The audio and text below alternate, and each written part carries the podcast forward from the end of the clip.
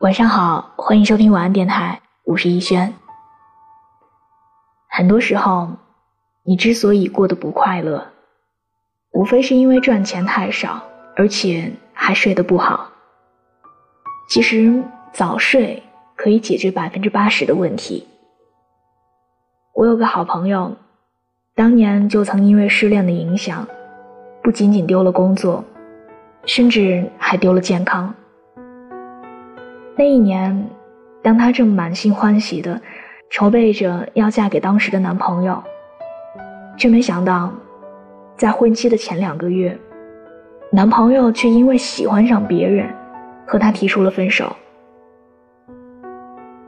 因为这段持续了七年的感情，与她而言，几乎是霸占了生命里最重要的位置。要将她抽离出来，一时间。实在太难接受了。他有试图去挽回那段感情，但都无能为力。于是，便引发了漫长的抑郁期。他整夜整夜的流泪，整夜整夜的失眠，滴水未进的躺在床上一发呆就是一天，这都是常有的事儿。因为身心都没有安顿好。更多的问题接踵而至，他开始脱发，也得上了胃病。身体不好，也进一步影响到情绪，情绪影响工作，一切仿佛陷入了恶性循环中。后来去看病的时候，医生给他提了个建议：没事儿早点睡，有什么苦恼明天再去想。当他养足了精神，情绪和生理机能就恢复得很快，一切都慢慢的步入了正轨。有个听友给我留言，问我怎样才能戒掉熬夜翻前任朋友圈的习惯。熬夜的人其实很困，只是心中一直有所期待和牵挂，总抱着下一秒可能会有所惊喜的幻想。所以一再等待，可是被爱的人不流泪，幸福的人不晚睡，值得你爱的人不舍得你熬夜，让你熬夜的人不值得你爱。熬夜解决不了任何问题，反而会让悲观情绪在深夜愈发肆虐。倒不如到了点儿蒙头大睡，养足了精神再去面对。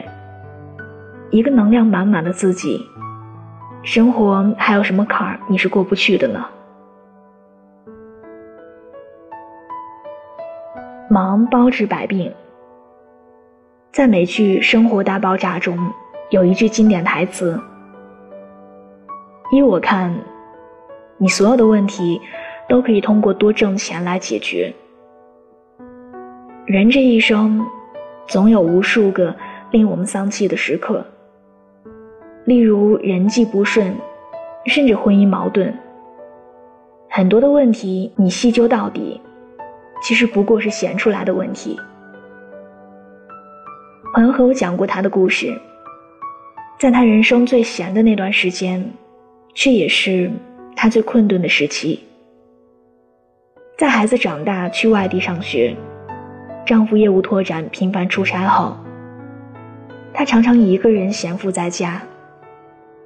但是，表面看起来很悠哉，事实上，她的内心焦虑无比。她会频繁的给孩子打电话，最后，甚至孩子也会抱怨妈妈烦。她低声下气的问丈夫的近况，催促他快点回家。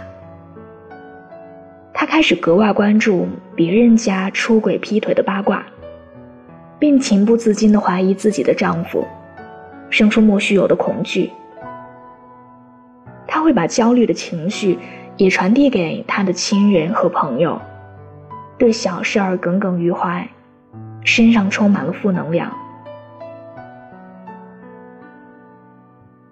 要是遇到紧急花钱的事儿，总是可以轻易挑起他最敏感的神经，终于，在一次和丈夫的大吵之后，经过一场反思，她决定重拾技能，投入职场。如今，她已经在原有的岗位上干得风生水起了。当你有钱有事业的时候，你的格局是会被相应的打开的。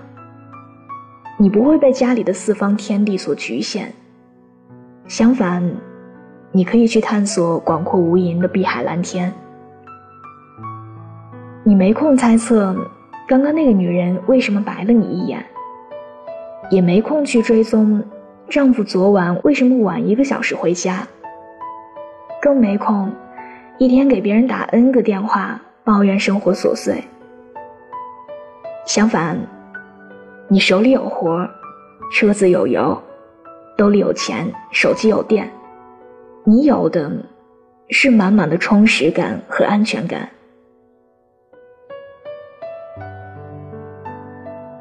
其实，忙碌和早睡真的是治愈心急的良方。作家桥本坊在《流星漫舞》里描述了这样的一个情节。当男主人因为恋人的意外丧生，而深陷痛苦的时候，他的父亲无意间对他说了一句话，点醒了他：无论会变得如何都无所谓，只要往前走，就会有新的发现。有时候可能会因为刺痛而痛苦难过，但那也是很不错的经验。对爸爸来说。在原地踏步，反而更痛苦。光想其实也改变不了，干脆养足精神再说。光怕也绝解决不了问题，干脆靠自己迎难而上。当你又忙又美的时候，真的没有时间忧伤，不再为一点小事儿伤心动怒。也不再为一些小人愤愤不平。摆脱你所厌恶的人或事，最好的办法，莫过于你努力跳出那个令你疲倦的圈子。有句话说得好，所谓的好日子，不过是吃好睡好，所爱之人全部安好。福南说。这个世界上，并不一定每个人都有条件或者运气，活成比其他人更出色的人。但是比起物质和社会地位的提升，我更希望，即便就是个普通人，开普通的车，住普通的小区，我们不管遇到多大的难，都能始终追寻生命里最光彩的一面。不带任何力气，活得上进且平和。没事儿早点睡，有空多挣钱。最后你就会发现，那些曾经以为熬不过去的事情，居然已经都过去了呀，不是吗？晚安，做个好梦。那只是偶尔醉意会催人提起。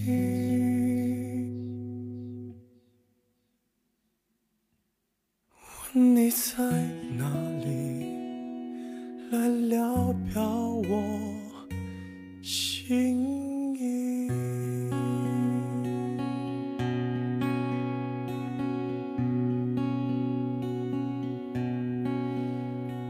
思念。会累积，一望无际。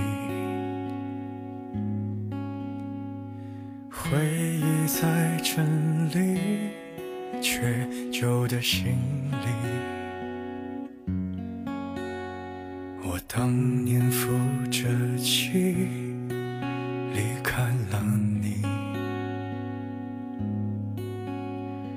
我骗过了自己忘了你。我当年看着你不问哪里。就到处跟着你永久的行李你年少的决定，我都依你。我说服我自己，等等你。我没有那么爱你，你不用再来关心，想表示怀疑，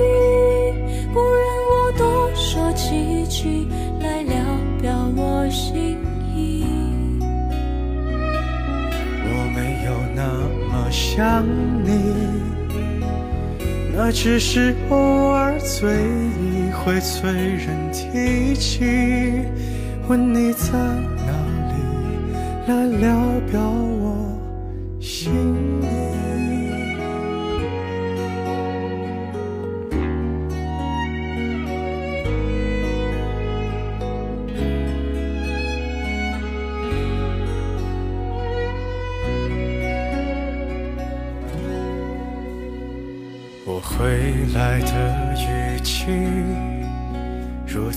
安静，我骗过的自己一览无遗，在找一种语气谈你消息，重要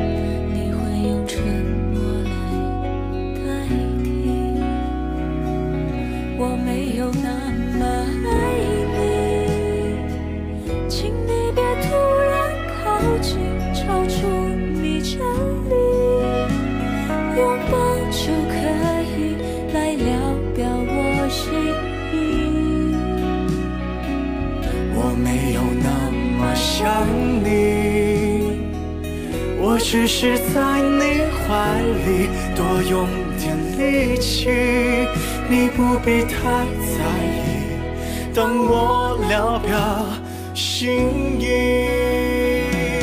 我怎么那么爱你？我还是抵抗不了你的声音，我必须控制自己，别疯狂的找你。